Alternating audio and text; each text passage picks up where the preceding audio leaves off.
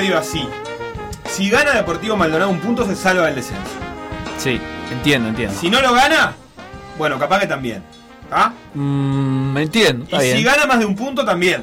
Está, o sea que está salvado. No, no, porque si no gana ninguno, y Defensor gana todos, y Boston River también, y Rentista gana algunos, si la luna se posa en Pisces sobre un unicornio violeta, ahí decía. Unicornio violeta, dijiste. Sí. De defensor el unicornio. Ah, es una forma de decir. Ah, pero vos sos, sos periodista, tenés un micrófono adelante y no podés decir que el unicornio, justo en este momento candente, es de defensor. Yo no dije eso. No, no. ¿Qué no vas a decir? Dijiste, si, no, ¿por qué va a ser violeta el unicornio? Pero yo qué sé, es una forma de decir. Pero no podés, tenés que cuidarte, sos periodista. El unicornio nunca dijo que era defensor. Pero- y, no, y no lo podés vender así al aire. O sea, pero, no- boludo, es, es un chiste. Además es el único unicornio del mundo.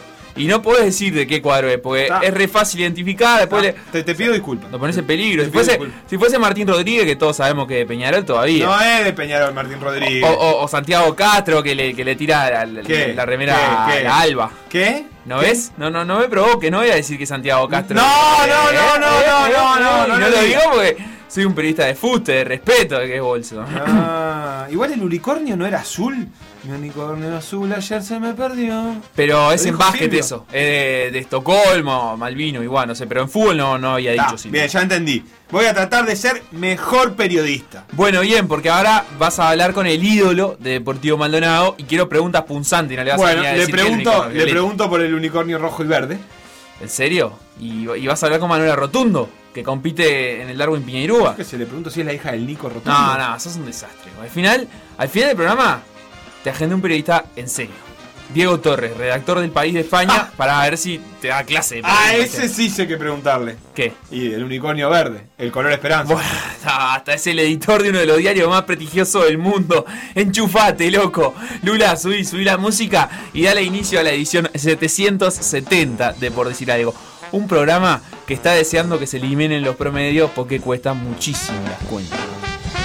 Por decir algo, en vivo, hasta las 15, en M24.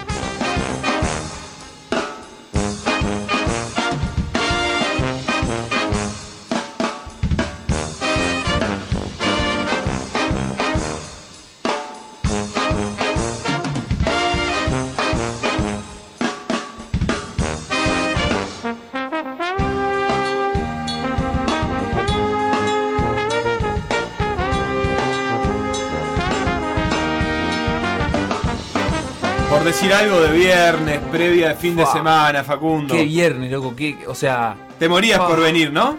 eh, Tenía, o sea, ¿qué, qué ganas de hacer a las hoy? 7 y media de la mañana estaba acá en la puerta de la radio y no me dejaban entrar, me decían, no, no, ahora eh, es momento de otros programas, no podés venir vos. A las Y 7 tuve que podés hacer el informativo con tres Álvaro. pro- tres programas tuve que esperar O entrar. liquidar tiempo agrario, pero PDA no. No, Hasta no me dejaban, 13.35 no me entiendo. dejaban, no me dejaban y bueno, terminé llegando una y media. Un saludo a Hernán que nos saluda, que dice que ya sabe que el unicornio era azul, ya lo sabíamos.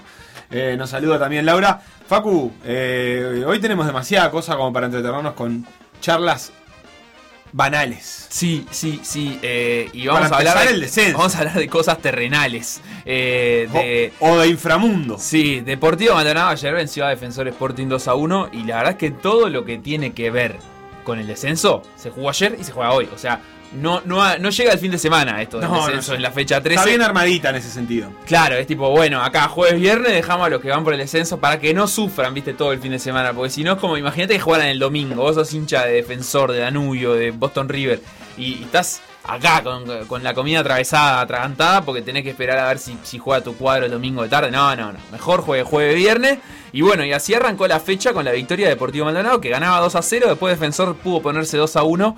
Y la cosa se entreveró ahí sobre el final. Pero ¿para qué contarlo nosotros si tenemos la voz de los hinchas? Deportivo Maldonado, Defensor Sporting. Buenas tardes amigos de PDA, hoy vuelve el hincha defensor original, el que estuvo al principio en 2018 y 2019. Lamentablemente a quien dejé en mi lugar eh, no aguantó la presión y decidió dar un paso al costado. Bueno, el partido de hoy, qué decir, qué decir de la situación de defensor. No hay mañana, no hay excusas, ya habrá tiempo al final de cortar cabezas. Eh, primero hay que salvarse, eso es lo único que importa, no importa cómo. Eh, vamos a ver cómo reacciona el equipo, el plantel, el cambio de T. Bueno, faltando 20 minutos acabo de ver el cuadro, aparentemente Acevedo, al igual que el técnico anterior, le gusta el Manco Castro. 4. Sigue insistiendo con Cardacho, que ya no tiene más ganas de jugar al fútbol. Udez, que hace 10 años no tiene más ganas de jugar al fútbol. Pero bueno, hoy hay que ganar y ojalá haga un gol Castro, uno Cardacho y uno Viudez. Y lo grito a morir. Partido clave contra Defensor para intentar salir de una vez por todas del descenso, sumar y olvidarnos de la B contra un rival durísimo. Vuelve Santana al lateral derecho, vuelve Cantera pero al banco de suplentes. Ramos en el doble 5 con González, Darias pasa al medio, Mosquito entra en el ataque con Batista. Gol, señores, gol de Deportivo. Apareció por el segundo palo Darias. Buena jugada desde el lateral en la primera que llegamos. En el partido 14 minutos, 1 a 0 ganamos. Golazo, golazo. Tras el eh, centro del córner de Santana apareció la cabeza de Lucas. Lucas Núñez, sí señor, el juvenil del club. Para poner el 2 a 0, segunda llegada, segundo gol. Bueno, final del primero, complicado panorama. La defensa, sobre todo la parte izquierda, no marca a nadie. Generamos una sola de peligro para el arco de ellos, así es muy difícil. Eh, estamos encomendados al milagro. Gol de defensor, rebotes varios, llega rojo y define bien cruzado el segundo palo. No te puedo creer, otra vez la misma historia, no. eh. A sufrir, 2 a 1 ahora ganamos. Eh, bueno, final del partido Maldonado, volvemos a perder justamente porque la verdad que no hicimos nada para ganar, ellos tampoco, pero nosotros menos, nos jugamos la vida. Este plantel lo logró, logró perder una ventaja que teníamos, si bien nunca estuvimos tranquilos, siempre dependimos de nosotros y a falta de dos fechas ahora tenemos que ver el resultado de los rivales para ver cómo nos va. Eh, no tenemos arquero, la defensa es muy lenta, el mediocampo es normal y arriba podemos jugar cuatro días seguidos que no hacemos un gol. Tendremos que esperar a ver qué es lo que pasa al final, pero realmente es un desastre todo. ¡Deportivo nomás! ¡Somos de primera, sí señor! Jugalo hasta mañana si querés, Fedorzuk. 8, 9, 10 minutos, lo que quieras, papá. Nos metió para adentro, Fedorzuk. Ni una amarilla, eh. Del lado de defensor, Cardacho pegó todo el partido. Bancamos como pudimos. Deportivo es de primera. Y ahora queremos copa.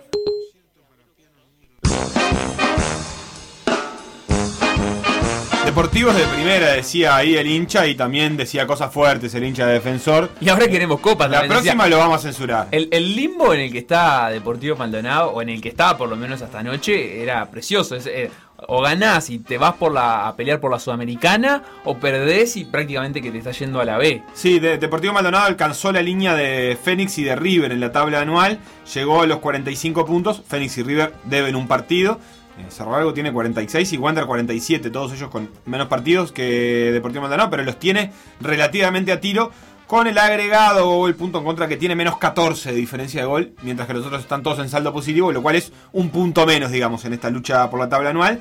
En el descenso, la cuenta de Deportivo Maldonado le da que, que Danubio ya no lo puede alcanzar, ¿Sí? y que eh, Boston River, si no gana hoy, tampoco ya lo puede alcanzar, por lo cual se salvaría, pero aún así sabe que haciendo un punto en los últimos dos partidos, o si Boston River y Defensor no ganan todos sus partidos, Deportivo Maldonado se salva. O sea que Deportivo Maldonado en este momento está virtualmente salvado porque sus 45 puntos valen 90 en la tabla anual.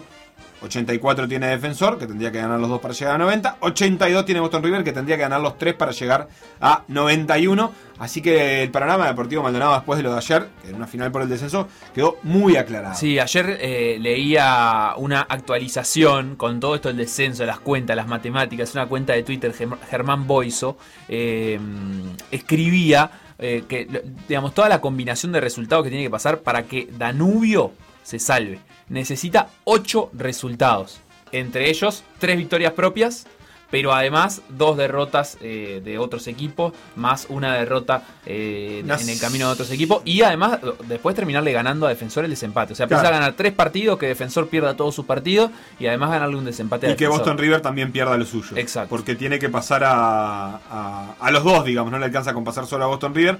En ese sentido, a Danubio le servía más eh, que ayer gane Defensor porque con Deportivo Maldonado va a jugar la fecha que viene. Entonces, hacía que eh, los resultados fueran del mismo partido, lo que necesitaba, digamos, porque jugaba contra rivales directos. Eso ya no pasó. Está muy complicado, obviamente, el panorama de Danubio. No, en ese sentido también eh, a Danubio no lo ha ayudado nada a Defensor.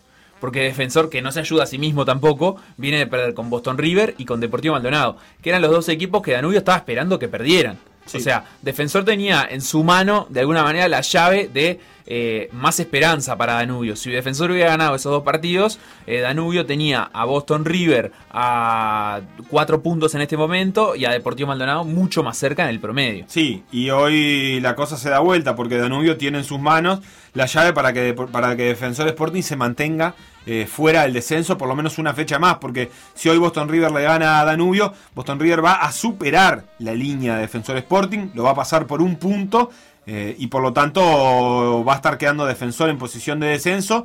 Además de eso está el Rentista Cerro, que como quien no quiere la cosa, Rentistas ya dejó de ser un chiste el descenso. Está metido y está metido de lleno. Es cierto que con tres puntitos eh, se salva, si gana hoy se termina salvando, pero la verdad es que eh, decirlo así parece fácil, pero Rentistas hizo 6 en los anteriores 12 partidos del torneo clausura.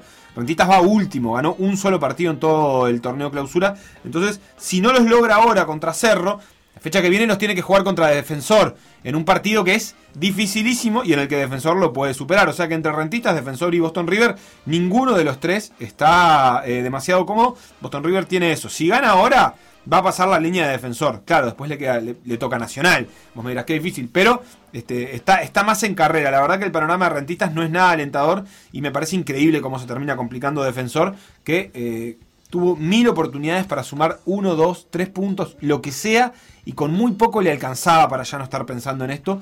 Y la verdad es que no lo hizo, volvió a cambiar de técnico. Termina en clausura de vuelta, metido abajo, aunque había tenido un, momento un poco más razonable. Eh, y, se le termina. Se le termina yendo el año de una manera terrible. La verdad que el hincha defensor está. No sé si has hablado con hinchas defensor, pero sí, tengo, tuvo eh, ese momento de aire en el que, bueno, se va a salvar defensor. Había sumado un par de puntos, se iba a salvar y ahora está en un momento que es muy difícil. Eh, tengo un amigo, un gran amigo desde la infancia, que es hincha defensor, pero enfermo, enfermo defensor. Eh, hoy, ayer obviamente el grupo de WhatsApp comentando el partido y nunca una respuesta de él. Y hoy de mañana solamente un mensaje. Estoy muerto. O sea, e, ese es como el ánimo. Cada partido que pasa de defensores como que se van convenciendo más de que les puede tocar a ellos y, los plancha a los hinchas defensor, obviamente. Eh, además, hablar de esto que serás motivo de, hablar para el año que viene, en realidad para la temporada que viene, eh, pero Defensor está entre los peores, o sea, a un punto de los, de los peores eh, de los peores equipos, eh, por ejemplo, a un punto de progreso que sería el peor en la anual, si, perdón, el peor en la tabla del descenso si este año descienden efectivamente Boston River, Danubio y Cerro. O sea, está quedando bien abajo, incluso para el año que viene, pensando en, en el promedio para la próxima temporada. Se mete en una situación súper comprometida.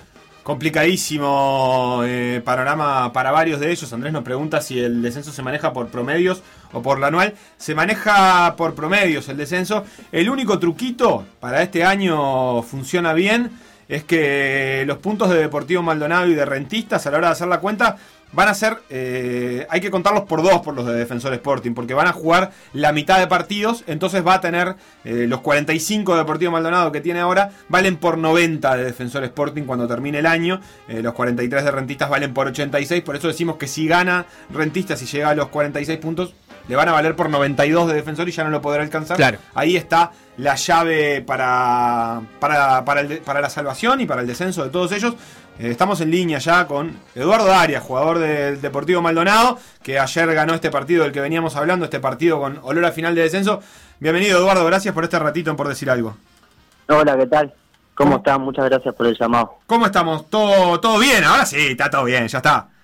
Contento. Sí, sí, sí todo bien, contentos, pero bueno, eh, consciente también de que, de que el martes tenemos otra final y bueno, tenemos que, que ganarla para pensar en otra cosa. Bien, antes de meternos en, la parte más seria, te quiero preguntar eh, por el festejo del gol, temas importantes de arranque, viste en la entrevista. Eh, ¿Cómo fue? Ese, eh, ¿Estaba planificado ese festejo o fue una cosa que salió ahí nomás? ¿Hubo como un empujoncito? Sí, estaba planificado con un compañero que era, era por el sistema de, de los juegos de play y bueno, está, lo vimos por ese lado y dijimos que, si alguno de los dos hacía un gol, el que, el que le haga el gol le iba a tocar tirarse al piso y bueno, me tocó a mí. Así que era es, es como una imitación del festejo del FIFA, digamos. Ahí está, algo así. Bien, y, y o sea que hay, play en la concentración del Deportivo Maldonado, se están castigando con eso. Sí, bueno, siempre hay algún jueguito que otro. Bien, bien, bien. Eduardo, ¿cómo estás viviendo este, este ratito? Estábamos ahí repasando un poco. ¿Vos tenés 23 años ahora? ¿Estoy en lo correcto? Sí, sí, 23 años recién cumplidos. 23 años recién cumplidos. El año pasado te había tocado jugar muy poco. Esta temporada, digamos, en el apertura y en el intermedio, no habías tenido muchos minutos en el plantel. Eh, y en el clausura te empezaste a hacer un lugar y estás jugando, este, más allá de que la titularidad se construye y todo lo que quieras, estás jugando muchísimos minutos. ¿Cómo lo estás viviendo a, nivel personal eso? Sí, el año pasado me tocó jugar muy poco también por, por también una seguilla de, de lesiones y bueno, malos momentos pero pero por suerte ya esta parte del campeonato la, la estoy jugando con continuidad y bueno, es bueno para el jugador también.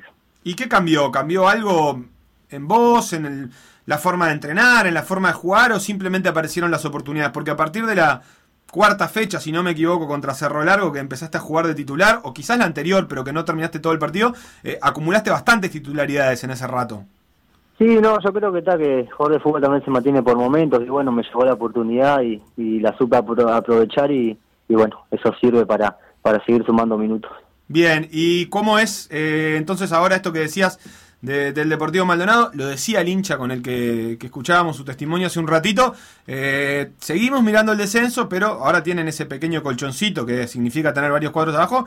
Y la verdad que en este campeonato uruguayo que es bastante, bastante loco, están metidos en posición de, copa al mismo tiempo. ¿Cómo hacen para pensar en las dos cosas al mismo tiempo? Sí, fue como te dije, nosotros en realidad ahora estamos pensando en el partido de Danubio, que tenemos otra final el martes y bueno, eh, siempre soñamos un poquito más arriba, pero pero ta, ahora tenemos que, vivir y sentir el partido de Danubio que, va a ser muy importante para nosotros. Claro, y pero durante el año cuando eh, eh, el campeonato fue bastante cambiante y claro, ustedes al, al tener el tema promedios en la tabla del descenso tanto estaban eh, bastante cómodos como bastante complicados en pocas fechas. Pero ¿cómo era la charla entre ustedes? ¿Cómo se veían como equipo? Obviamente siempre uno eh, trata de buscar lo mejor, pero digo, ¿cómo, cómo encontraban el lugar de la tabla que, realmente sentían que tenían que ocupar? Sí, viste, esto es un, campeonato muy cambiante, es muy regular, ganás un par de partidos, te metes arriba, perdés un par y, te metes en zona de descenso, pero bueno, eh, lo que rescato es la identidad de nosotros, el planteamiento de los técnicos, que bueno, eh, nosotros somos un, plantel muy unido, tanto como no, cuando se nos daban los resultados, tanto como no, y bueno, nosotros siempre seguimos por una línea conductora que era trabajar y con humildad y sacrificio, que, que fue lo que nos está llevando a grandes resultados. Bien, eh, hablas de, la unidad del plantel y digamos los buenos y los malos momentos. Me imagino que justo el de hoy es un buen momento, pero hasta el partido de ayer, capaz que venían, digamos, con, cierto nerviosismo, cierta tensión. ¿Cómo, en, tu caso personalmente, cómo trabajás de cara a los partidos? Eh, e, eso, liberar la ansiedad más allá del entrenamiento y eso, eh, que, que, te prepares para el partido con la mayor tranquilidad posible. ¿Cómo lo, cómo lo conseguís? Sí, yo creo que tal, el plantel siempre estuvo unido. Desde el principio del campeonato somos eh, tenemos una característica que es un plantel muy unido y bueno, yo en lo personal me siento agradecido por, por los compañeros que tengo y siempre intentar apoyarme en los hombros de los que tienen mil batallas, de la gente grande de experiencia, que son los que te dan un poco de tranquilidad a la hora de jugar y, bueno, siempre está bueno escucharlos a ellos y, pensar y ver que ellos piensan y que nos pueden aportar a nosotros y nosotros poder hacer eh, nuestro trabajo eh, con en base a la experiencia que tienen ellos que, a los pibes, a nosotros nos ayuda un montón. ¿A quiénes sentís vos en ese, en ese rol de referentes? Por lo menos para vos, digo, capaz que el plantel tiene otros, pero, pero que a vos te, te ayuden.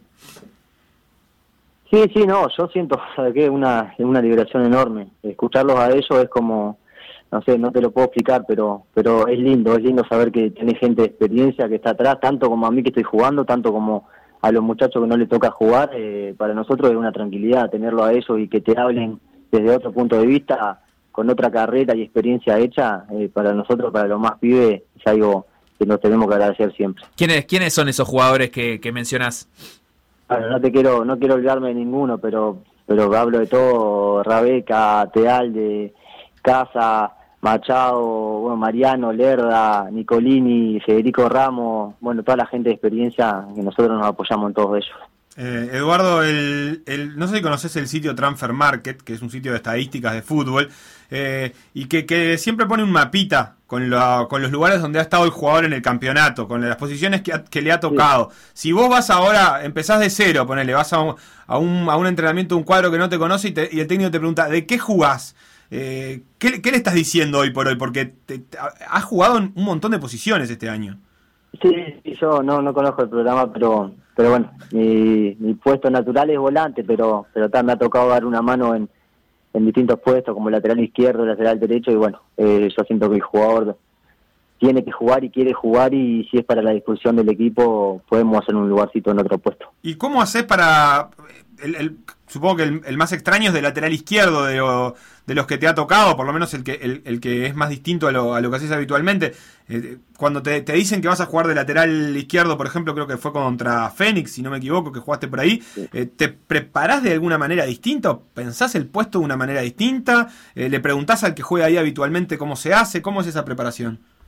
Sí, sí, la verdad la preparación es diferente, pero bueno, es un puesto que está pierna cambiada, también se te hace un poco complicado por el, por el sentido de, del lugar, pero bueno, sí, obviamente que me apoyo en los que han jugado lateral izquierdo y los que más tienen ese rol y bueno, intentar escucharlos a ellos y, hacer mi trabajo y, saber que, que, que, es una posición que, que tenés muchas más responsabilidades para jugar en, en esa zona que no tenés tanta liberación como cuando querés encarar de volante, que si sabés que la perdés tenés gente atrás, bueno, es, es otra tensión y concentración que, que se tiene que tener, pero pero bueno, me apoyo siempre en los que juegan en ese puesto y, y que me puedan dar una mano. Bien, eh, Eduardo Darias, muchas gracias por este ratito por decir algo, la mejor de la suerte en lo que viene. Bueno, muchas gracias a ustedes por el llamado. Instagram. Por decir algo web. Twitter. Por decir algo web. Facebook. Por decir algo. WhatsApp. 098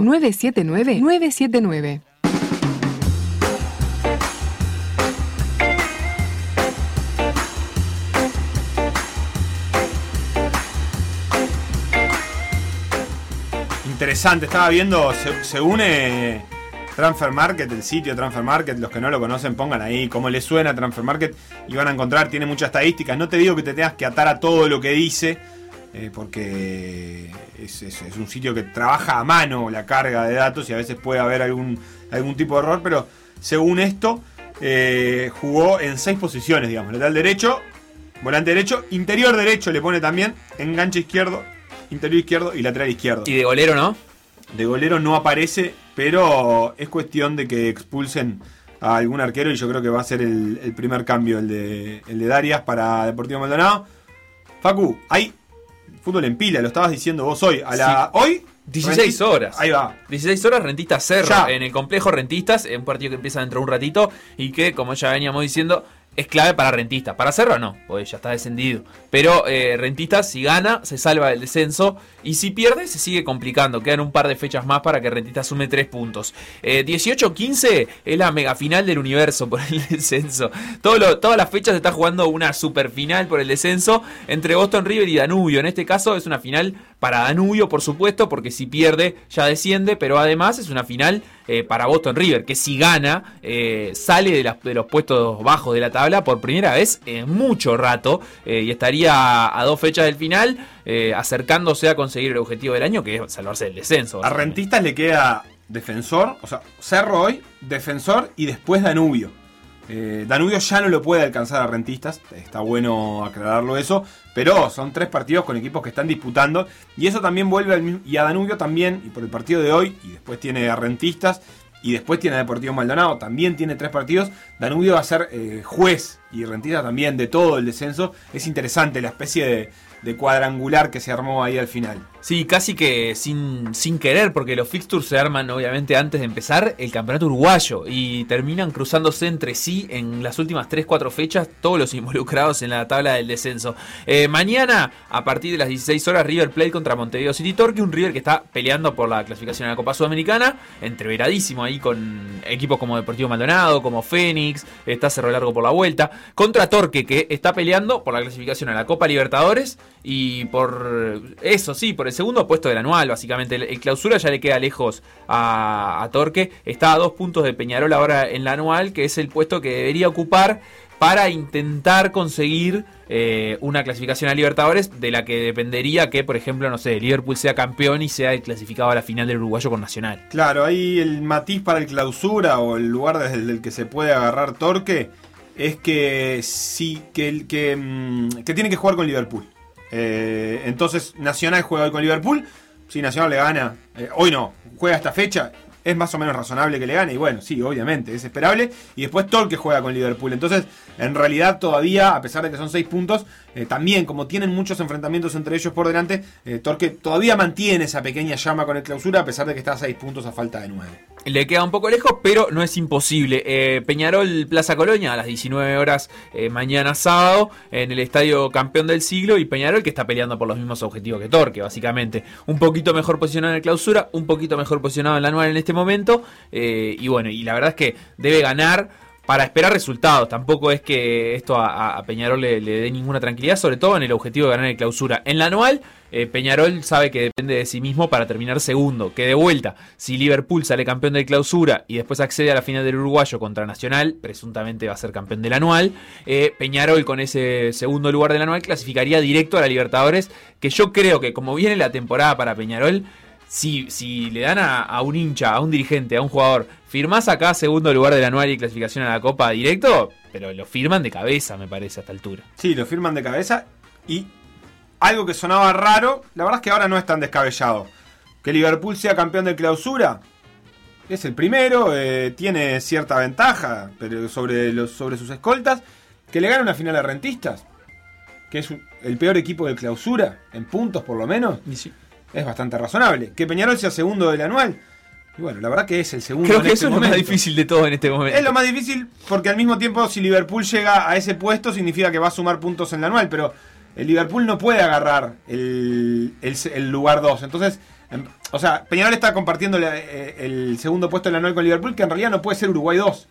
O sea que en realidad tampoco es esa su competencia, sino que es Torque. O sea que en realidad está, en ese sentido, es el momento del año en que es más razonable esa clasificación para Peñarol, te diría. Sin duda. Eh, Fénix cerró largo 16 horas del domingo. eh, también una, una pelea por la Sudamericana, estrictamente. Están ahí entreverados con River, con Deportivo Maldonado. Están entre, entre ese grupo de equipos. En el que también está Wander, que 18-15 juega contra Progreso en el Parque Vieron. Progreso que está alejado de, todas las batallas, te diría. Y que lo que está peleando es por punto para la caja de ahorro del descenso del año que viene. Eh, Progreso precisa de los nueve puntos que quedan sumar la mayor cantidad posible para arrancar el año que viene con una perspectiva un poquito mejor de la, de la tabla Sí, del descenso. La línea, la línea mítica del descenso habitualmente se traza en el 45 puntos, la línea de flotación de, de- de- de- de salvación del descenso suele trazarse en los 45 puntos eh, como, como garantía de salvarse. Pero eso está haciendo 38 ahora. Eso significa que eh, todos los que no, digamos, eh, llegue a 45 ahora los va a tener que conseguir el, año, que, viene. Entonces, si te quedas muy por debajo de los 45, te empezás a obligar a hacer un campeonato de Copa Libertadores para salvarte del descenso. eh, y eso siempre es una complicación que se puede empezar a resolver ahora de un progreso que no está en un buen momento de todas maneras. Nacional y Liverpool cierran la decimotercera fecha a las 21 a 15 en el Parque Central el domingo ah, y ese es el partido de la fecha en cuanto a la pelea por el campeonato, ¿no? La posibilidad de Nacional de confirmar su primer lugar del anual y que ya nadie se lo saque, o sea, de consagrarse campeón de la tabla anual. No sé si se, si se le sí campeón, pero en definitiva asegurar el puesto y asegurar su lugar en la final del uruguayo. Si gana es campeón del anual. Exacto. Y la posibilidad de Liverpool de, eh, si gana, básicamente asegurarse clausura. Es muy difícil pensar que un equipo que vaya a estar por lo menos 5 puntos arriba de Peñarol y 6 puntos arriba de Torque, suponiendo que, que Peñarol y Torque ganen, eh, vaya a perder en las últimas dos fechas el campeonato. Tiene Sería- un partido con Torque. Ese es el matiz que le complica. Pero por ejemplo, si empata ese partido con Torque, ya Sí. lo deja a Torque fuera de carrera y se asegura una final con Peñarol en caso de que en el último partido no consiga puntos. Sí, eh, Pero si consigue dos, em- o sea, le gana a Nacional y después consigue dos empates, ya está. Para Liverpool es un Yo partido. te diría que, que Liverpool es campeón con tres empates para mí. No Puede con ser. tres puntos. No sé si con tres puntos. Pero con tres empates. Puede ser. Perfectamente es campeón. Capaz que Y- con tres puntos también, ni que hablar. Eh, con cuatro matemáticamente. Yo creo que con tres empates deja en buena posición a Peñarol. ¿Puede ser? Eh, Como, bueno, como para claro. disputarle el título. Porque a Nacional lo dejaría fuera de carrera, porque empata y lo mantiene al margen a cinco puntos. Sería difícil que Nacional lo alcance, aunque después Nacional puede ganar los dos partidos y. Bueno, no, pero ahí ya está bien, no, no, no lo alcanzaría Nacional, porque esos dos empates le dan 7 de renta. Eh, y a Torque ya lo deja fuera, totalmente. Claro, porque la línea en este momento para Liverpool, para asegurarse final, son 4 puntos. Llegar a, a 32 y quedar fuera del alcance de Nacional y Peñarol, eh, al alcance de una final. Entonces, eh, si los obtiene en partidos directos, eh, ya, ya lo está complicando. Si Liverpool, que tiene a Nacional y a Torque por delante, le saca empate a ellos, eh, los empieza a dejar en el camino. Eh, me falta conocimiento de la historia de Liverpool, pero me animo a decir que está en el top 3 de partidos más importantes de la historia, este partido con Nacional. Es un partido que si Liverpool gana, está a nada de ser campeón de clausura. Y yo eh, no recuerdo que Liverpool tenga ningún torneo corto. Eh, Liverpool Sí. jugó la final. Sí, intermedio. Eh, del qué partido, cuál fue el Peñarol Liverpool final del torneo 1995. Eh, va, y ahora se me fue. ¿Y ganó? que- no, eh, aquel aquel 3 a 0 fue si no me equivoco. Eh, 1995. Bueno, algún oyente ya o algún compañero que nos esté este, escuchando nos va nos va a auxiliar y si no nosotros mismos eh, le meteremos meteremos alguna googleada, pero eh, mira, acá ya me avisan. Apertura 95. Fue final con Peñarol Y no 2 la a ganó. 0. La- Eh, en- en- ganó en el, Peñarol. en el palmarés de Liverpool no figura ningún eh, torneo corto y por supuesto tampoco ningún campeonato uruguayo. Sí ganó el torneo intermedio y la Supercopa Uruguaya producto de esa victoria en el torneo intermedio contra Nacional. Sí, yo creo que. Nada, es, un título relevante en la historia de Liverpool. En la clausura. ¿El, el clausura? sí, es un título y- relevante. Está en el mejor Casi- momento de su historia, casi si se que- quiere, en ese Casi sentido. que el título más importante, eh, pero bueno, Supercopa Uruguaya suena más lindo que torneo clausura. Pero sin duda ese sería un, momento realmente grande para la historia de Liverpool y lo puede, lo puede acercar muchísimo una victoria contra Nacional este domingo, así que todo eso está en juego para Liverpool. Este domingo yo creo que para Nacional hay mucho menos en juego, porque más allá de que obviamente Nacional quiere ganar de clausura, me parece que va a ser muy difícil sacar a Nacional de ese primer lugar del anual, en donde ya tiene 7 puntos de ventaja a falta de 9 por jugar. Sí, sí. Lo cierto es que si Liverpool gana se le pone a 4. Es un montón, es un montón. Pero se aprieta. Pero Nada, Peñarol también. Si haces Y- cuentas, todo te da. Te da que Danubio se puede salvar. O sea, si uno Claro. empieza a tirar resultados al aire, obviamente en algún momento todo le cuadra. Eh, Nacional después va a cerrar con Boston River y con Deportivo Maldonado, equipos que pelean en la parte de abajo, así que ahí además tiene un momento clave, porque Nacional si gana hoy se mete recontra de lleno en la definición de- del torneo clausura y eso sería una gran ventaja para Nacional. Facu, vamos a hacer una pequeña pausa, la primera, este por decir algo de día viernes, si te parece. Eh, y después de eso, alguna noticia breve más. Y llama a Manuela Rotundo, que se prepara para competir en el Grand Prix Darwin Piñeiro.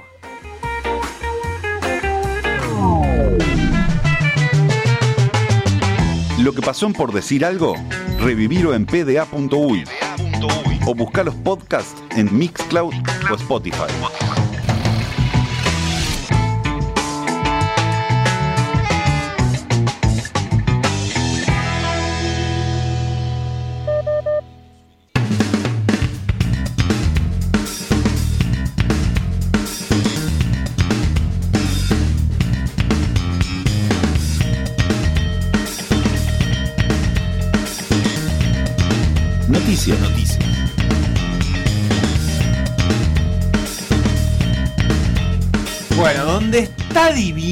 Divino, divino, divino, es en el fútbol peruano. Ah, Yo no sé si hay eh, actualización de último momento, pero pasa esto.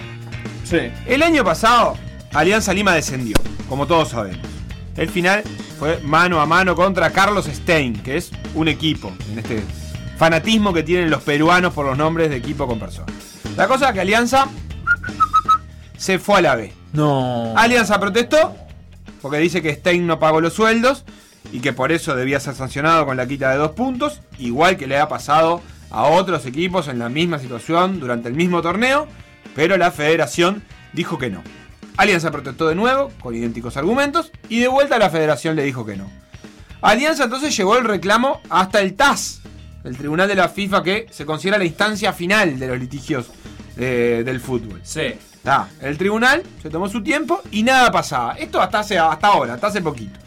El campeonato peruano arrancó, Alianza jugaba en segunda, Carlos Stein en primera, se jugó una fecha y ¿qué pasó? No, no te puedo creer. El tribunal falló y falló a favor de Alianza Lima. No lo puedo creer. Resultado, la liga peruana tiene un mambo entre manos del que no va a salir con facilidad. ¿Por qué? Carlos Stein ya empezó a jugar y se niega a aceptar que le quiten puntos en una liga que dice ya terminó. Claro. Dice, quítenmelos en esta liga. Alianza, por su parte, dice que tiene que volver a jugar en primera ya mismo. Porque a otros equipos en esa situación le sacaron puntos el año pasado. Pero además, el campeonato ya fue diagramado con Carlos Stein, que además ya jugó, ya empató. Entonces, ¿qué hacemos? Nadie sabe. No, no, es En el medio de la Liga Peruana anuló el partido que viene de Carlos Stein, cosa de tomarse el tiempo para pensar. Pero al mismo tiempo Alianza ya se quedó sin plantel porque los jugadores más conocidos tenían cláusulas de descenso que les permitían liberarse. Por ejemplo, Leo Butrao. O sea que se quedó sin plantel. Y mientras tanto, el TAS solo comunicó el fallo, pero no los argumentos. Entonces no se sabe bien qué fue lo que falló a favor de Alianza y qué no. Un lío bárbaro que la Liga Peruana tiene que resolver y nosotros mirar atentos para ver si juega Stein, si Alianza vuelve o qué. Y si todo esto pasa, Danubio igual no se quedan primero. Noticias. Noticias.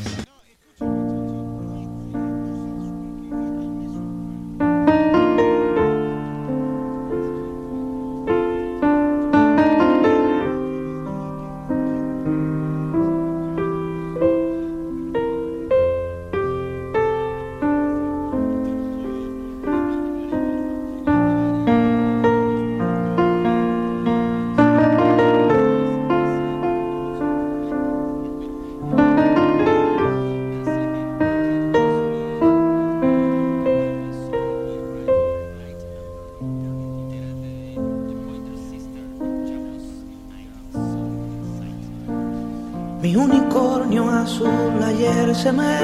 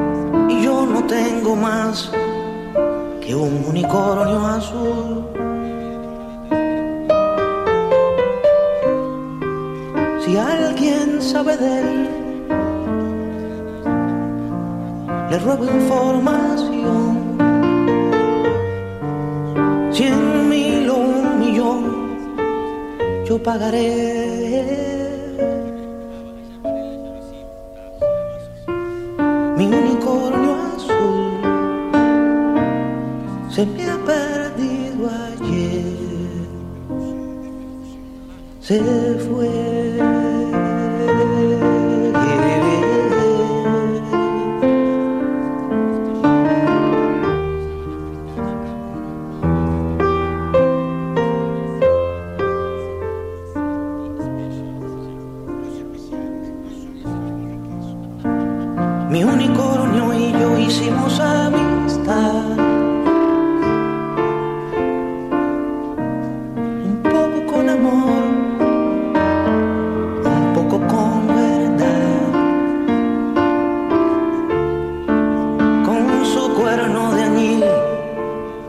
Pescaba una canción. Saberla compartir era su vocación.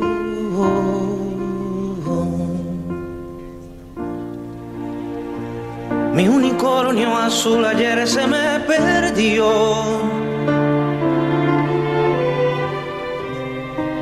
Y puede parecer acaso una obsesión. Pero no tengo más que un unicornio azul. Y aunque tuviera dos, yo solo quiero aquel. Cualquier información la pagaré. Mi unicornio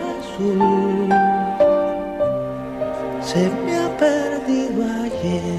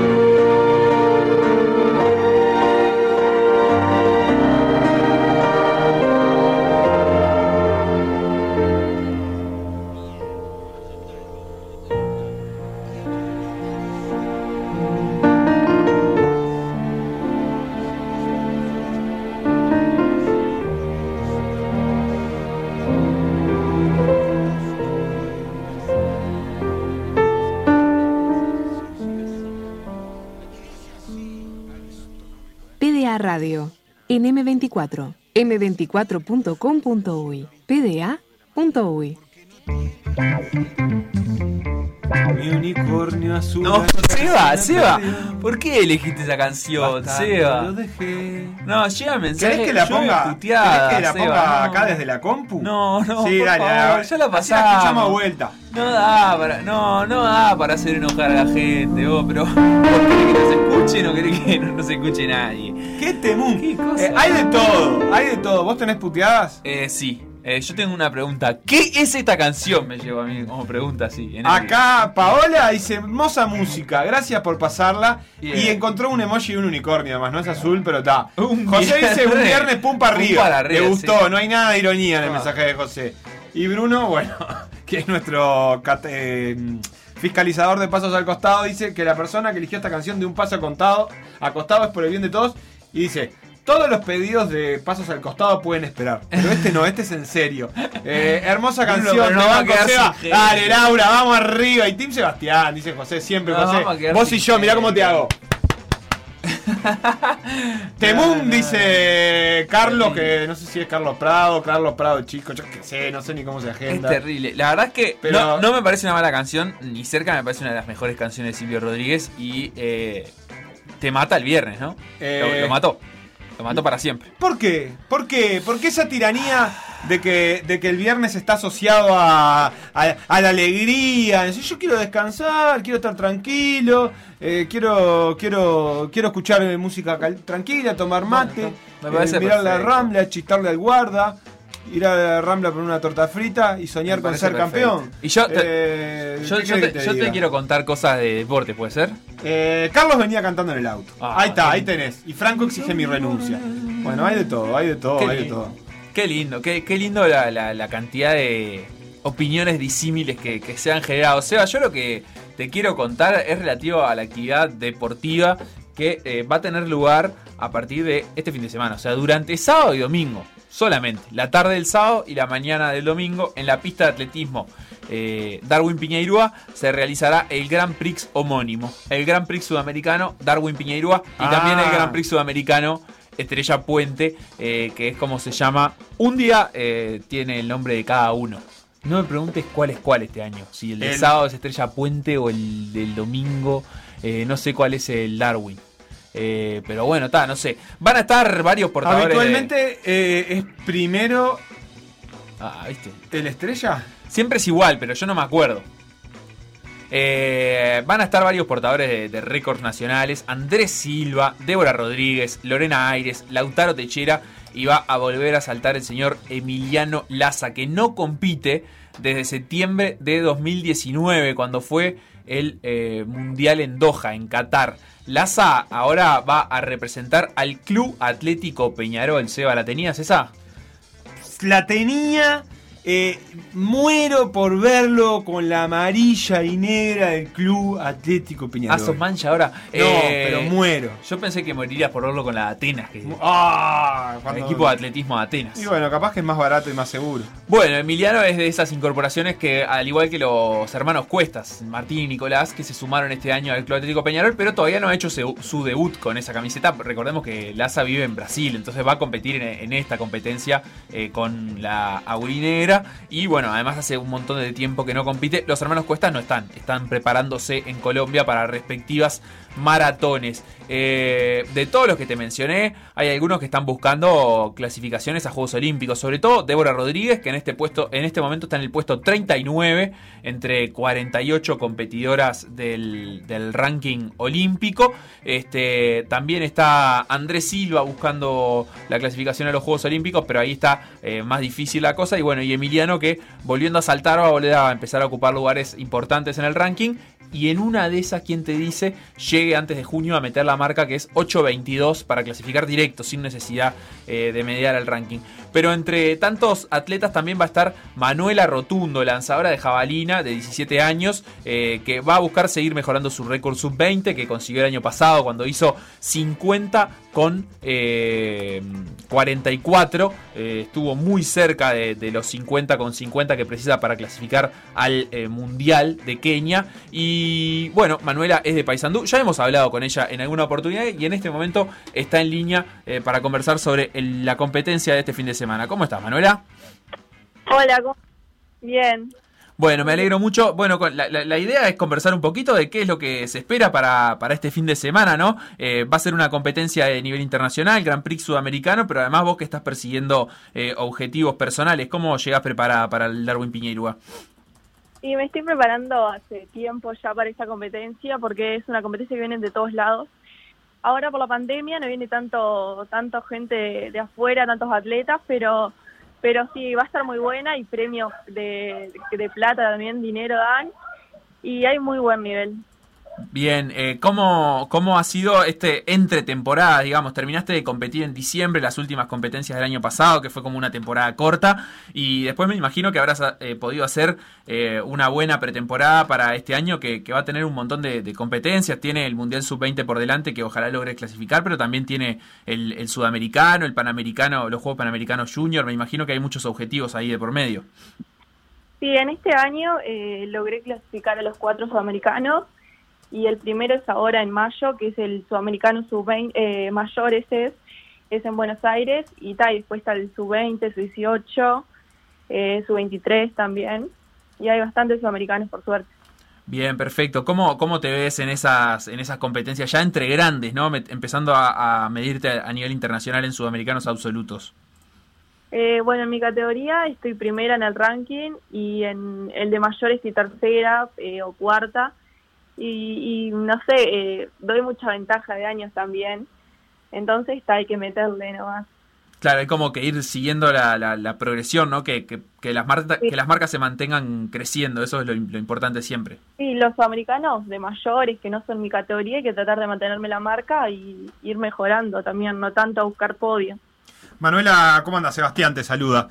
Em, ¿Cómo? No sé si pudiste ver en vivo la conferencia del otro día en la que se habló del deporte amateur y de las suspensiones, pero en general, ¿cómo estás viviendo esto de que día a día tenés que ir resolviendo y viendo qué vas a poder hacer y qué no respecto a entrenamientos y competencias? Eh, no, no escuché la, no, no escuché, pero, pero sí día a día hay que, hay que ir eh, viendo qué, cómo entrenar, cómo, cómo prepararnos, porque siempre hay competencias. Y ahora, viste, por la pandemia, eh, se pensaba que no iba a haber tantas, pero sí está, hay todos los fines de semana casi de competencia. ¿Y con el entrenamiento cómo estás haciendo? ¿Dónde estás entrenando? Estoy es- entrenando acá en la pista de Paysandú y también yo hago volei y por atletismo también hago gimnasio y, y ta, estamos entrenando. Por ahora seguimos entrenando doble horario los días que no tengo clase y, y ta, estamos metiendo.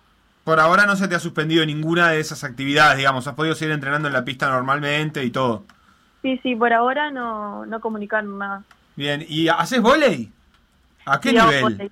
¿Con quién es que, que en un cuadro, en un club, con Sí, acá eh, Centro Ayavena se llama el club que, que voy yo. ¿Cómo se llama? Centro Ayavena. Centro Llavena, mira vos. ¿Y qué Ahí, te.? Manuela ha estado citada a preselecciones uruguayas, ¿verdad?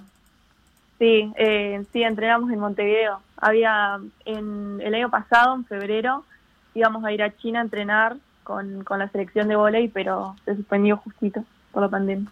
¿Y, y qué, qué te da el vóley? ¿Tenés, lo, lo tenés como una posibilidad de seguir la práctica de vóley? ¿Estás todavía en, en un momento de, de poder elegir entre los deportes o los pensás llevar ahí a, mano a mano y ver cómo se te va dando? Y por ahora voy a seguir con los dos y en algún momento, eh, espero que falte, eh, voy a decidir. Pero todavía no voy a seguir eh, entrenando los dos y compitiendo. Ah, es como la pregunta de que a quién querés más y a papá mamá es ¿cuál te gusta más, el vóley o Total. el atletismo?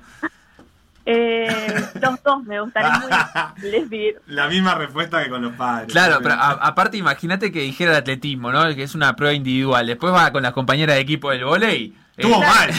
claro. Tendría que haber dicho el deportes totalmente distintos. Uno es en equipo, otro es sola, pero son totalmente distintos. ¿Y, y Ah. tiene algunas similitudes, por lo menos en, en- en, digamos, la- las capacidades físicas que, que necesitabas para, para ambos deportes?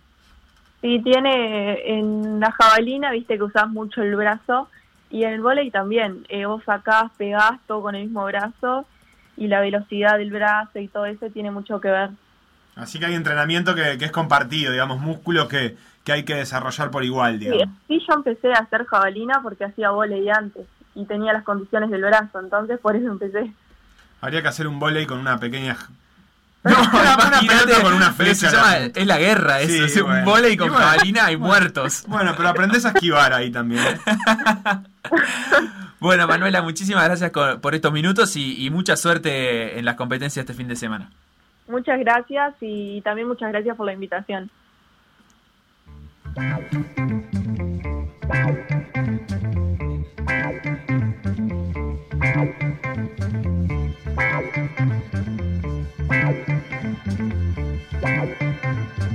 Vamos a poner un poco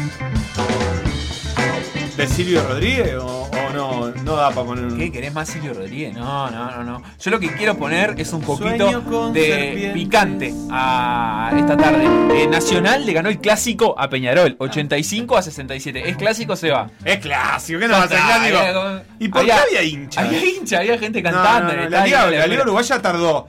Eh, eh, yo no sé si no es la misma gente que hace la autocrítica. O sea, no entiendo cómo hay como una autocrítica profunda sobre el- la liga y una crítica al fútbol y todo eso. Y a la primera fecha, a la primera fecha tuvieron que mover el partido de ciudad, de ciudad, no de estadio, de ciudad, e igual había dirigentes cantando canciones de estadio adentro de la cancha. Y para la Yo segunda fecha, creer. y para la segunda fecha, no juegan Peñarol y Nacional eh, el mismo día en el Palacio Peñarol. No, o sea, no sé por qué se resolvió que eh, hay, por ejemplo, dos partidos un día, dos partidos al día siguiente, y como los dos partidos que quedan son Peñarol y Nacional, que fueron los últimos en debutar, bueno, uno tiene que jugar un día y el otro al día siguiente. No pueden jugar doble turno como juegan todo el resto de los equipos. Estamos La a nada que- de que Nacional no, no vaya a jugar al Palacio, ¿no? O sea, a nada, a nada. La verdad es que se viene una liga uruguaya preciosa.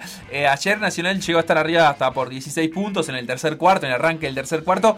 Después Peñarol recortó eh, en el tercer cuarto mismo y después también en el último cuarto. a- se llegó a poner a 6-7 puntos. No, no fue suficiente porque el equipo tricolor volvió a, ampliar ventajas y terminó ganando por la máxima. Por 18 puntos de ventaja. En realidad llegó a estar 20 arriba. Así que fue derrota para Peñarol en su debut. Su primer partido en la historia en la Liga Uruguaya fue eh, derrota contra Nacional. Y eh, bueno, como decíamos, Hace ya se viene la segunda 28 fecha. años que Peñarol no le gana Nacional en el Vasco. Eh, hoy, 19 de marzo, Defensor Sporting Hebraica Maccabi a las 7 y cuarto. Ma- eh, también hoy, Trubí Capitol a las 21.30. Mañana, Goes contra Olimpia a las 19.15 y Malvin Aguada a las 21.30. Eh, luego, el lunes 22, Biguá jugará contra Nacional. Y esto que te decía, el martes 23, Peñarol jugará contra Urunday. No pueden jugar el mismo día ni siquiera. Mucha diferencia en el partido de ayer, ¿no, Facu? No sé qué pudiste ver, pero es, es cierto que eso que dijiste, como que estuvo tuvo su rato parejo, pero el final se notó bastante la diferencia. Eh, hizo como un, un, una amenaza de es momento de arriesgar, estamos cerca, pero queda poco. Sí, En ah, ese instante se le fue el partido a Peñarol. eh, sí, me parece que, bueno, eh, eh, cuando arriesgás es también lo que, lo que te puede pasar, ¿no? O, o te acercás o, o se te va el otro equipo. La idea es justamente... Igual no le dio ni tiempo a arriesgar. No, claro, pero cuando, cuando eh, tomás decisiones para arriesgar es parte de lo que, lo que te puede pasar. Lo que, lo que Peñarol recién está empezando a juntar es un conocimiento de sí mismo, de, como equipo, de bueno, de qué soluciones dan resultado, de qué soluciones no dan resultado, de cómo se planta el equipo frente a los partidos. En el partido de ayer la verdad es que Nacional empezó con un mucho mayor nivel de efectividad y Nacional venía de jugar semifinales de Liga Uruguaya. O sea, pensando en, en encarar un partido competitivo, ¿no? Eh, con el tono competitivo, el tono defensivo, el nivel de intensidad con el que se tiene que encarar un partido como esto y con lo que pretendían encarar los dos equipos, Nacional solo tenía que apelar a su memoria. Peñarol tenía que eh, apelar a, bueno, a, a que esto que está construyendo le funcionara bien. Yo creo que fue un, fue un buen partido de Peñarol en algunos momentos. Lo que obviamente lo condicionó bastante es que de arranque ya se vio abajo en el marcador. Eh, el primer cuarto lo terminó bastante atrás. Y bueno, y eso ya después te condiciona porque siempre estás en la sensación de que la estás remando de atrás, la estás remando de atrás. Si, si hubiera podido mantenerse más competitivo en los primeros minutos, creo que capaz que el partido hubiera, hubiera tenido otro vuelco. Sí, no, y, y- y, claro, cuando no te anda el tiro de 3, le solucionas un montón de problemas. Y a Peñarol no le anduvo. Terminó con 4 de 28, pero terminó con 1 de 7 el Panchi, con 1 de 9 Huertas y con 1 de 6 Diego García. Entonces ahí, si vos, si vos no. Cuando Nacional se cerró en, en la zona, Peñarol ya no tenía gol de afuera. Y en un momento, incluso la verdad es que el final, en el último cuarto ya no querían ni agarrar los tiros de tres porque no tenía, no tenían efectividad y entonces y además no encontraban el hueco adentro. O sea que este, fue, fue bastante la diferencia. Eh, Vos querías decir algo, Facu, sobre natación. Sí, sobre el sudamericano de natación que hoy ya entró en su cuarta y última jornada de competencia en cuanto a la natación en sí como disciplina, carreras, piscina de 50 metros. Después la semana que viene quedará el waterpolo y también las aguas abiertas, eh, eh, pruebas en las que Uruguay tendrá representantes. En la jornada de ayer, Micaela Sierra, Nicole Frank y Martín Melconian llegaron a finales. Martín Melconian lo hizo en 50 metros pecho. No estuvo cerca de, de sus mejores registros, pero de todas formas estuvo bastante cerca del podio. Terminó cuarto a tres décimas del argentino Morelli que eh, se colgó la medalla de bronce. En la misma prueba, en los 50 metros pecho, Micaela Sierra quedó en el séptimo puesto en la final. Micaela Sierra, recordemos, nadadora de 17 años, una de las más chicas de, de esta delegación, tuvo un tiempo de 34-17 en la mañana y 34-33. Cuando digo 34-33 son 34 segundos, 33 centésimas. Eh, el récord nacional es suyo y está en eh, 33 segundos y medio. Y bueno, no, no pudo andar cerca de, esa marca, estuvo eh, medio segundo por arriba eh, o más de medio segundo por arriba en las dos carreras del día. Por su parte, Nicole Frank sí hizo eh, su mejor marca personal en los 200 metros espalda. Paró el reloj en 2 minutos 23 segundos y 3 centésimas. Terminó séptima finalmente. Fue una buena participación de Nicole Frank que consiguió récord de su categoría, o sea, récord juvenil B. Eh, una, un- viene siendo un sudamericano muy destacado para, Nicole Frank. Eh, también hubo una aposta en la que Uruguay compitió, 4 por 100 estilo libre. Compitieron Inés Remersaro, Thaisa Pedreira, Andrea Sanchís y Nicole Frank. Y terminaron en cuarto lugar. Hoy eh, lo, que, lo, más importante del día va a ser la final de Enzo Martínez en la tarde en los 50 metros libre. Prueba en la que además es posible que lo veamos a Enzo en los Juegos Olímpicos. De momento Enzo Martínez con la marca que tiene en los 50 metros estilo libre es el mejor nadador uruguayo eh, y por lo tanto se quedaría con el cupo para los Juegos Olímpicos por Uruguay con un tiempo de 22 segundos 6 décimas. Hoy marcó 22 segundos 7 décimas. Así que eh, por ahí anda Enzo Martínez que estará, perdón, hoy marcó 22 segundos 8 décimas. Eh, por ahí anda Enzo Martínez que estará buscando en lo posible el primer podio y el que sería el único tal vez eh, podio de Uruguay en este sudamericano. Veremos si lo consigue. En, la, en los tiempos de la mañana eh, fue sexto eh, para clasificar a la final. Vamos a hacer una pequeña pausa y a la vuelta tenemos una entrevista muy, pero muy especial. Por decir algo. Por decir algo. Instagram, Por decir algo web. Twitter, Por decir algo web. Facebook, Por decir algo. WhatsApp. 098-979-979.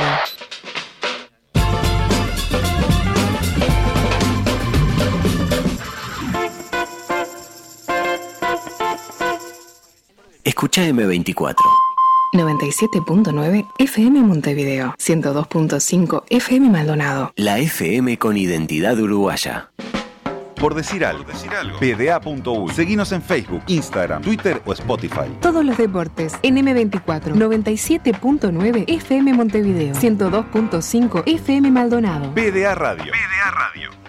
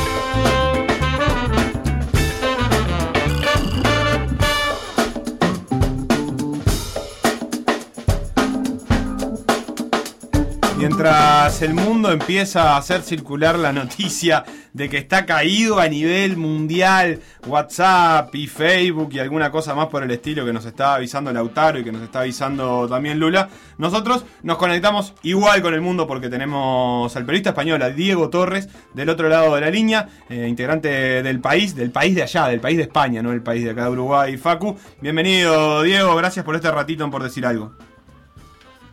Hola, ¿qué tal? Buenas tardes. ¿Cómo estás? ¿Todo tranquilo? Eh, sí, sí, sí. La tranquilidad es, es, es una cualidad de la, de la vida en confinamiento. ¿Cómo está en este Estamos más o momento? menos confinados. sí. Ahí va, ¿están confinados ustedes allá ahora? Más o menos, más o menos. Eh, depende de, depende de las comunidades, depende de los, las ciudades y, y por momentos, ¿no? Depende de los momentos, ¿no? En Francia se han empezado a confinar, eh, así que yo pienso que tarde o temprano vamos a tener que, mm, hacer lo que lo que hacen los franceses.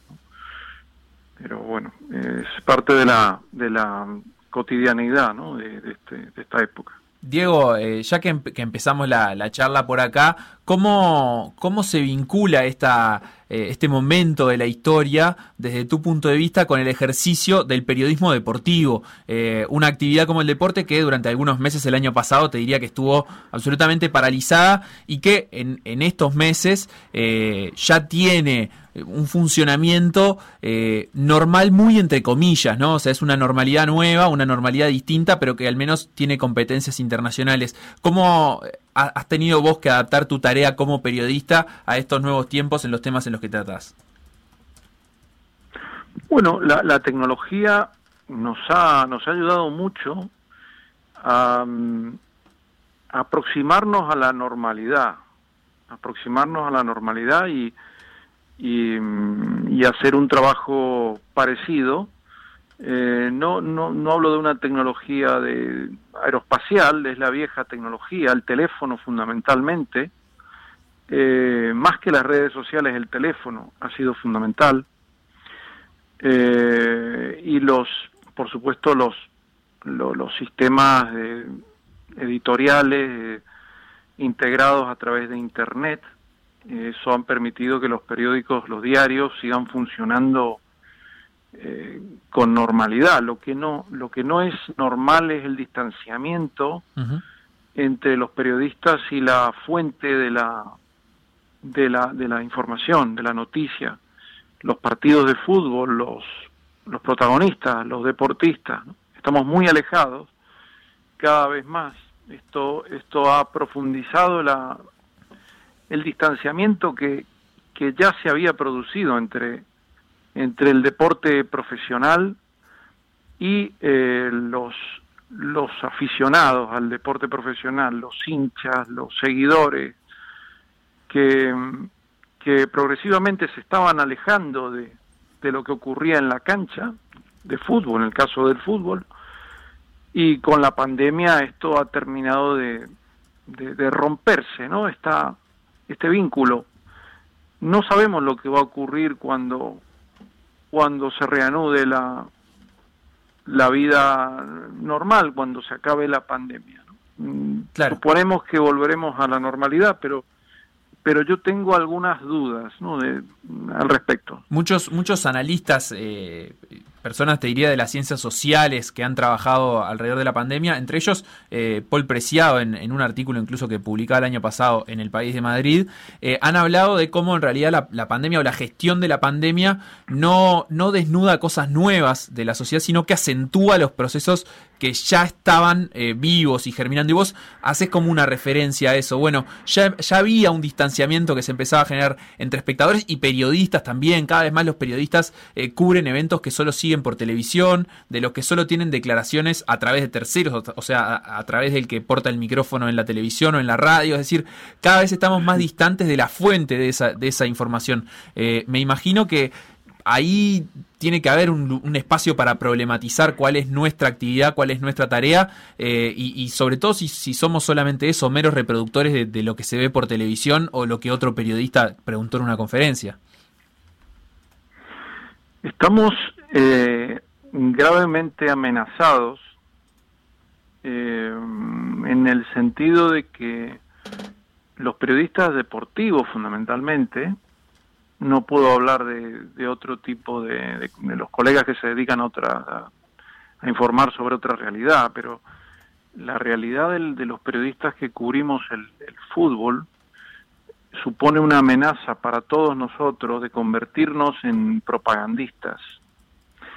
Ya había una parte muy importante de la industria del fútbol que estaba destinando fondos cada vez más grandes a, a eso que llaman comunicación los clubes tenían, ya tienen, eh, están desarrollando desde hace tiempo gabinetes de, de comunicación gigantescos, algunos internos, otros externos, con muchísimos periodistas eh, a sueldo, casi más que los periodistas que empiezan a que trabajan para los medios convencionales. ¿no?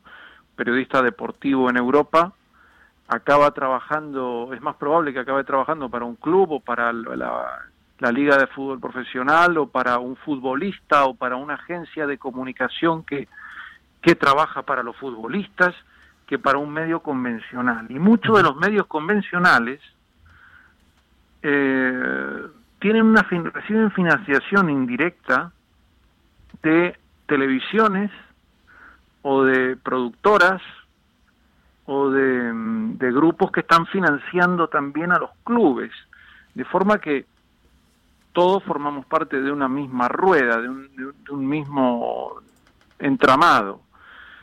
Eh, es difícil, muy difícil, mm, hacer una información independiente y crítica cuando, cuando tenemos que informar de, de algo que, que, estamos haciendo nosotros mismos, de un mundo que, eh, que de un mundo que, que forma parte integral de nuestro propio mundo como periodistas, ¿no?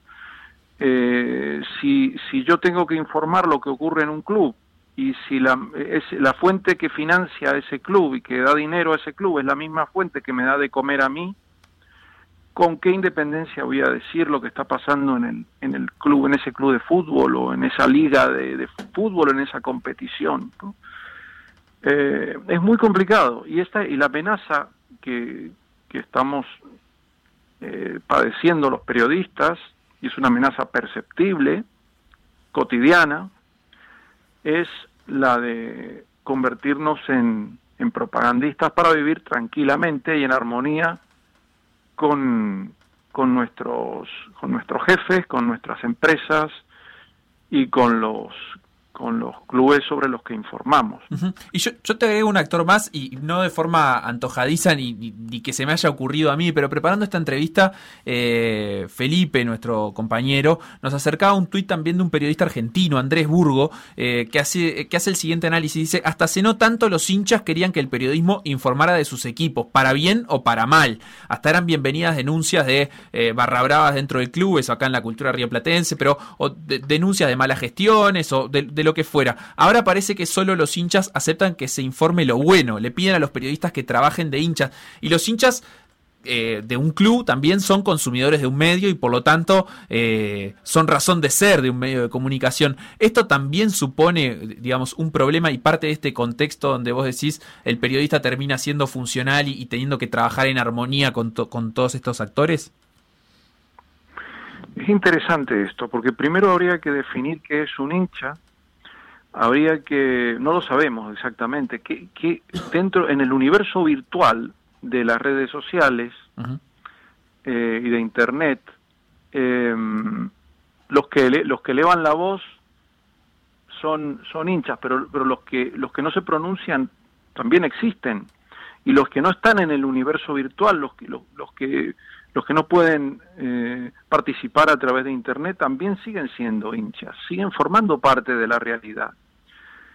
Hay un hay una serie de fenómenos eh, tecnológicos y, y y psicológicos también y sociales que hacen que vivamos en una eh, los usuarios de, la, de, de- de internet vivamos en una burbuja informativa eh, esto está esto está muy definido por los por los por los sociólogos y por por la gente que que, que, que está de- definiendo lo que es lo que es internet. Pero eh, el- es, es natural que que los hinchas eh, seleccionen qué información quieren quieren recibir a través de internet porque no solo le pasa a los hinchas le pasa a cualquier ciudadano que accede a la red y que navega en Google finalmente la- la- los motores de, búsqueda le proporcionan aquella información que quiere encontrar, no la que necesita encontrar, porque a veces no es lo mismo lo que uno quiere lo, lo, lo que uno necesita, sino lo que, lo que quiere encontrar. Eh, los buscadores te, te, te suministran finalmente lo que, lo, que, lo que vas a consumir, porque es la lógica del, es una lógica de mercado. Eh, habría que definir, por lo tanto, qui- quiénes son esos hinchas eh, y, y, y después, eh, no sé, después definir nuestro nuestro papel como como como periodistas. Yo nunca nunca trabajo para trabajo ante todo para para mí eh, y, y doy una doy, doy la información que yo creo que es importante pensando no so- no no solo no únicamente en los en los en, en las redes sociales porque eso distorsionaría mucho mi mi creo mi visión de la realidad. Creo que eh, tenemos que pensar en, en personas en, en nuestros eh, conciudadanos no no en no en esos hinchas que nos están pidiendo cosas a través de, de internet que suelen ser los que más se manifiestan o los que más los que más percibimos nosotros que, que se manifiestan porque porque son los tal vez los que los que llegan a, tra- a- nosotros a través de las a través de las redes muchas veces y eso lo sé por experiencia estos aficionados estos hinchas que nosotros creemos que son hinchas son perfiles falsos de, de Twitter o de Facebook o de Instagram creados por empresas de reputación eh, que están a sueldo de clubes, de los clubes de fútbol. Eh, esto hay un caso importante ahora que se sigue en los tribunales españoles, que es el del Barça Gate, que tiene un poco que ver con esto, con lo que hacía Bartomeu y la directiva del Barça creando perfiles falsos en redes sociales. Pero no solo, no solo el Barça está implicado en una, en una situación así, el, el Madrid también ha sido investigado por, por una situación parecida al Real Madrid hace, hace cuatro o cinco años. ¿no? Esta realidad eh, la tenemos que tener en cuenta. No sabemos lo que son los hinchas. Que, que aparezca un perfil en una red social eh, pronunciándose en nombre de un hincha no significa que eso que nosotros vemos sea un hincha o que represente a los hinchas. Muchas veces representa a intereses particulares de, de, de, de los directivos de un club, de un directivo de un, de un club de fútbol o de, o de un club de fútbol, pero no, no son aficionados en, realidad. Bien, em, siguiendo en esta línea, ahora se me ocurría que también em, hay otros tipos de, comunicación que se han generado y que quizás ni siquiera explícitamente avaladas o respaldadas por los clubes, o por lo menos no tan sencillo como, por ejemplo, documentales o películas audiovisuales, series de Netflix, del Movistar Team, del Barcelona, del City, que aparentemente mmm, tratan de tener como una mirada interna, pero que evidentemente no dejan de ser construidas a partir de, del aval de esas, de esas organizaciones y que también dan la sensación de conocer inclusive a esos planteles y para el hincha o para el ni siquiera para el hincha, para el consumidor habitual eh, es como una forma muy novedosa de acercarse a la interna del club y del deporte. Eh, ¿Qué herramientas, eh, pensando en esto y pensando en todo esto que vos dijiste antes de redes, de medios eh, y de la comunicación de los propios clubes, qué herramientas puede tener el consumidor o el espectador o le podemos brindar desde el periodismo a quien consume eh, esa información para poder bucear entre la abundancia de información y encontrar cuál tiene, o por lo menos poder diferenciar entre, entre cuál tiene un valor periodístico y cuál es parte de una comunicación institucional. Bueno, eh, tendríamos que hacer una crítica de los de los documentales que, que se que, que, se emiten en, en Amazon, por ejemplo, ¿no? Eh, no sé si bueno, el periodista que sigue la información de cada club debería informar también sobre esto, o debería hacer un, una valoración.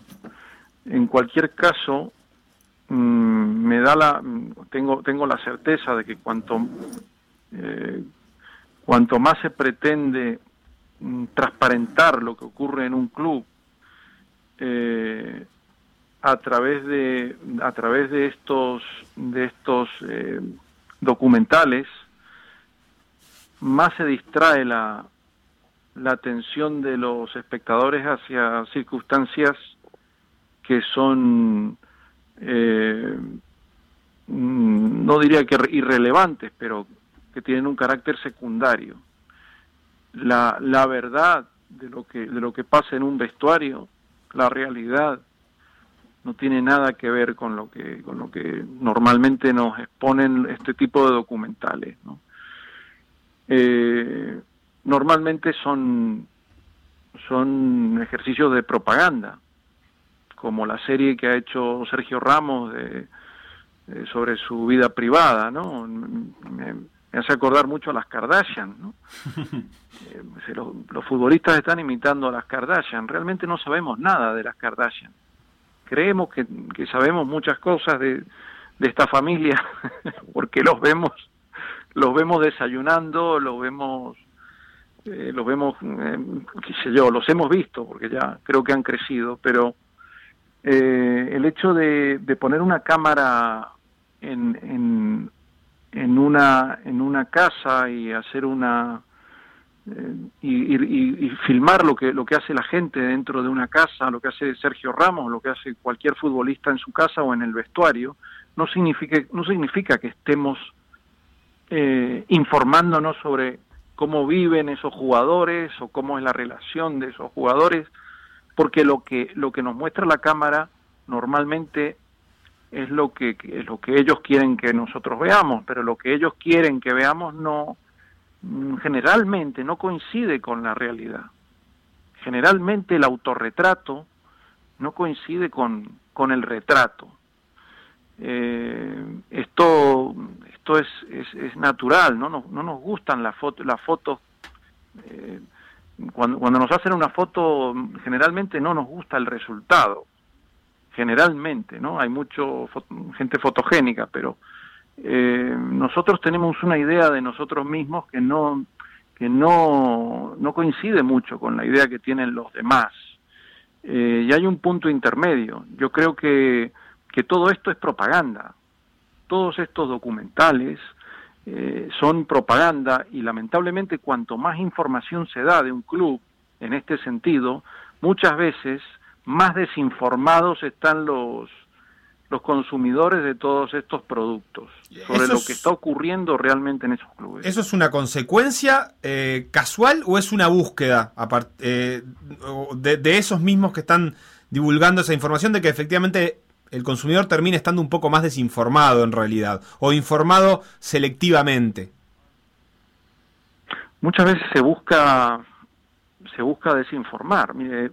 Tengo tengo presentes dos dos documentales ahora mismo que son el, el documental de Amazon del Manchester City, eh, All or Nothing creo que se llamaba, y el documental de, de creo que también se, se emitió en Amazon de- del Tottenham con Mourinho.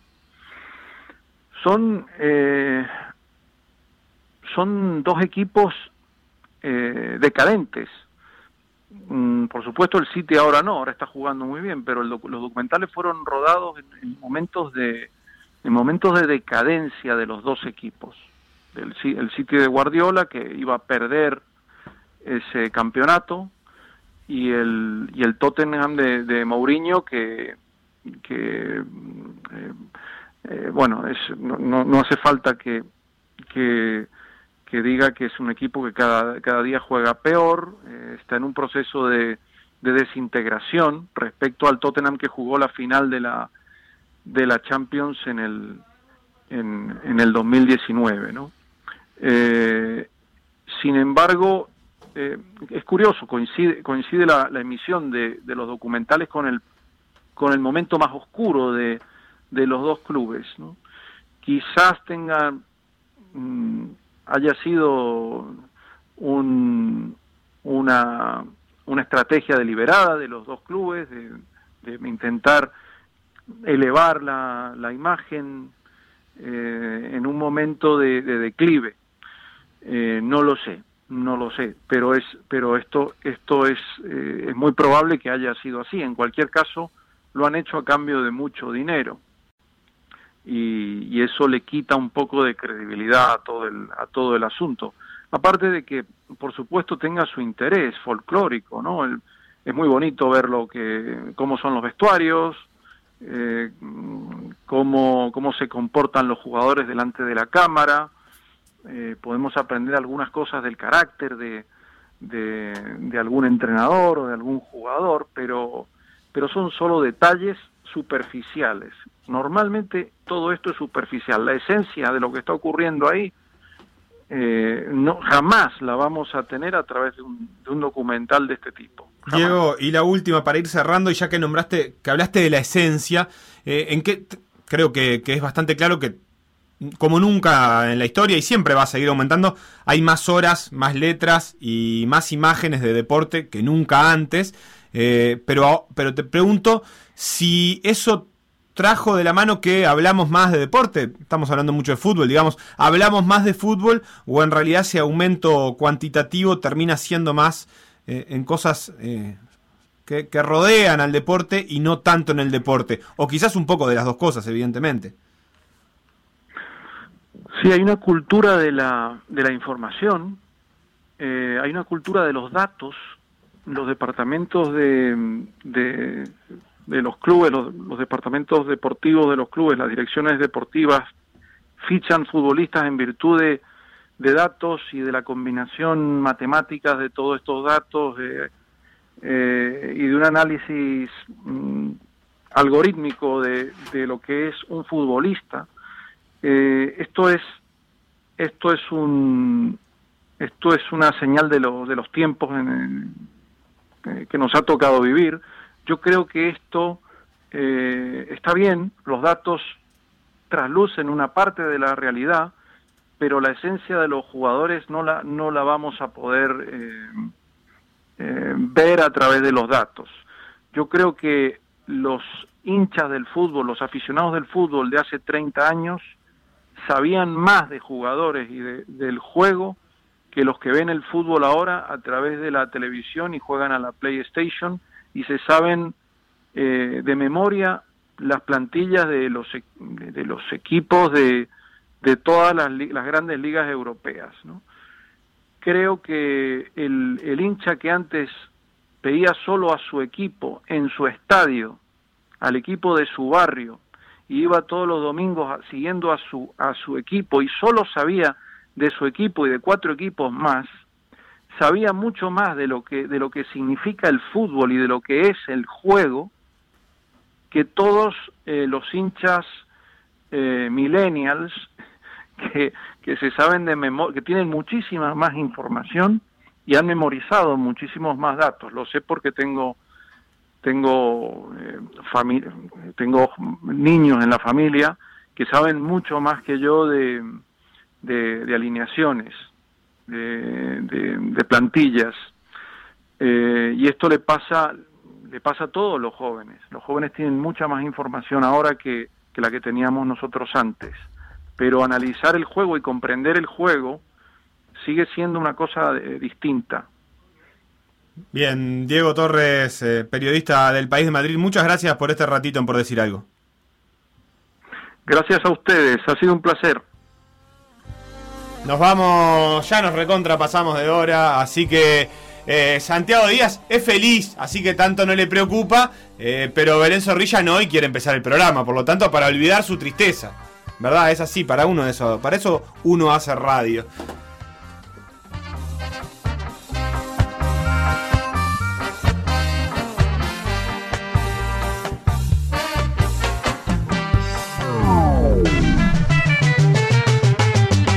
Lo que pasó en por decir algo, revivirlo en pda.uy o buscar los podcasts en Mixcloud o Spotify.